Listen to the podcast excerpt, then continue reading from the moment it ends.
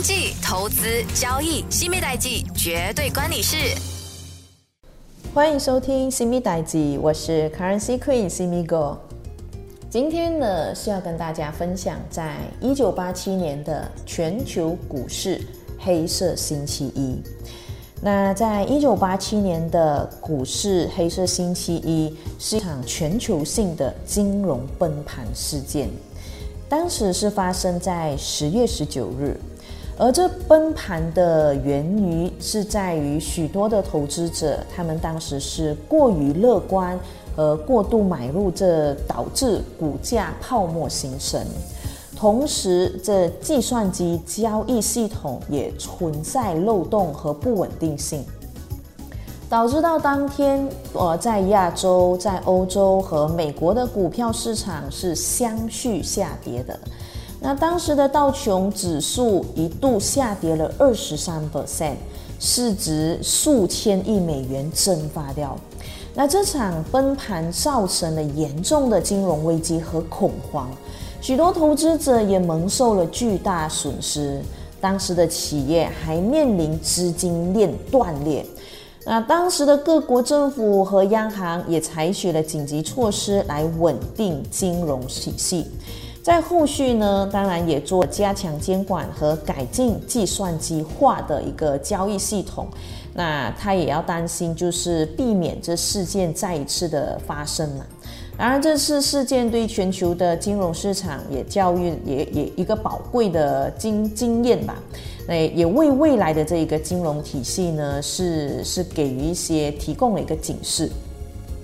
那接下来我就是要跟具体呃跟大家具体的说一说这事件的来龙去脉了。那当时在一九八七年的全球股市黑色星期一，它是一场全球性的金融风暴。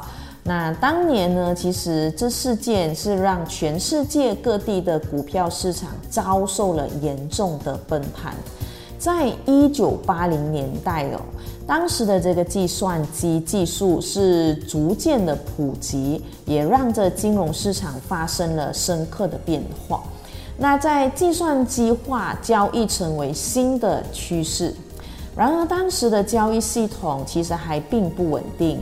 它也暴露了许多潜在的风险，加上当时这市场过于过度买入的情况，那投资者呢，当时也也开始就是有担心起来了，那他们的信心也逐步下滑，各种不确定性呢就一直慢慢的浮出水面，也就导致了在十月十九日这个命运的转折点。那上世纪在八十年代初，当时的世界经济可以说是逐步的在复苏，各国政府也实施了宽松货币政策来促进这些资本市场的活跃。那在美国和华尔街也成为了全球金融中心，许多的投资者将这资金投入股市，希望从中可以获得高额回报。那同时，这计算机技术的发展呢，它让交易也更加的便捷，而且很快啊高效。那许多的机构和交易员开始使用计算机进行交易，这也就加速了股市的繁荣。然而，当时的计算机交易系统的不完善，然后股市交易的自动化程度是相对较低的。在当时的计算机系统中，投资者的交易策略可能会在瞬间造成股价大幅的波动。那有些投资者采采用了一种被称为保险投资组合的策略，那意图通过期权还有指数期货合约来规避风险。但这种策略在当时的市场和当时的环境下，反而加剧了市场的波动性。想学习不用读万卷书，也无需行万里路。精优内容，让各路专家给你一点就通。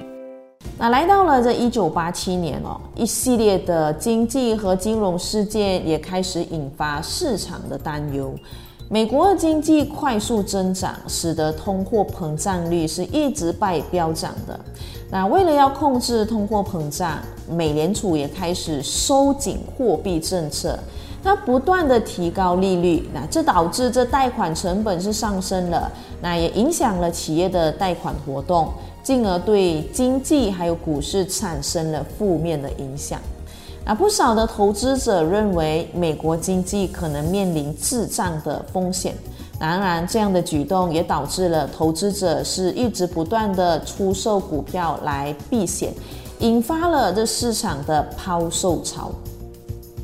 而在那一天的星期一早上，那东呃这个东南亚的这个呃股市呢，他们先。率先是呃重创的，当然这些亚洲也是少不了的。在日本、在香港还有澳大利亚的股票呢，他们的市市场呢全部都是纷纷下挫。随后呢，这个欧洲的股市也受到波及。英国啊、德国和法国等主要的国家，他们的股市都出现了大幅下跌。也就是说，早上是亚洲盘，然后再到下午的时候，欧洲盘遭殃。然后呢，最终就是到了晚上的时候，美国纽约证券交易所在开盘以后，那道琼斯工业平均指数呢，就一度下跌了接近二十三 percent。那这是有记录以有史以来哦，就是最大的单日跌幅。股票市场的崩盘迅速蔓延到了全球范围，也就形成了当时所谓的全球股市黑色星期一的局面。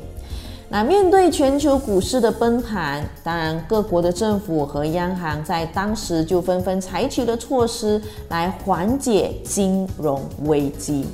美联储也迅速的采取了很多的紧急措施，那为市场注入流动性，来稳定金融体系。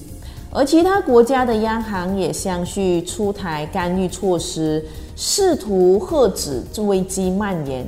虽然这一些措施在一定的程度上缓解了市场动荡，但这黑色星期仍然成为历史上的一次重要事件。因为它引发了对这金融体系监管和风险控制的一个深刻反思。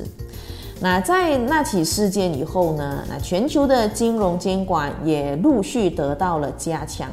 那这计算机交易系统也进行了改进和完善，以防止类似的事件是再一次的发生。那此外呢，人们对于这股市投资的风险有了更加清晰的认知。投资者开始更加谨慎的去处理风险，那当然，这个全球股市黑色星期一也自然成为了一堂昂贵的经验课，让这世界对金融市场的运作和稳定性开始有了更深一层的理解。好啦，今天就先跟大家谈到这，那下一期会跟你聊一聊有关。在一九九四年的墨西哥金融危机，我是 Currency Queen 西米哥，我们下周空中见。更多资讯可浏览电子书专业西米哥吴诗梅，锁定西米代记，让金融分析师西米手把手带你听懂世界经济。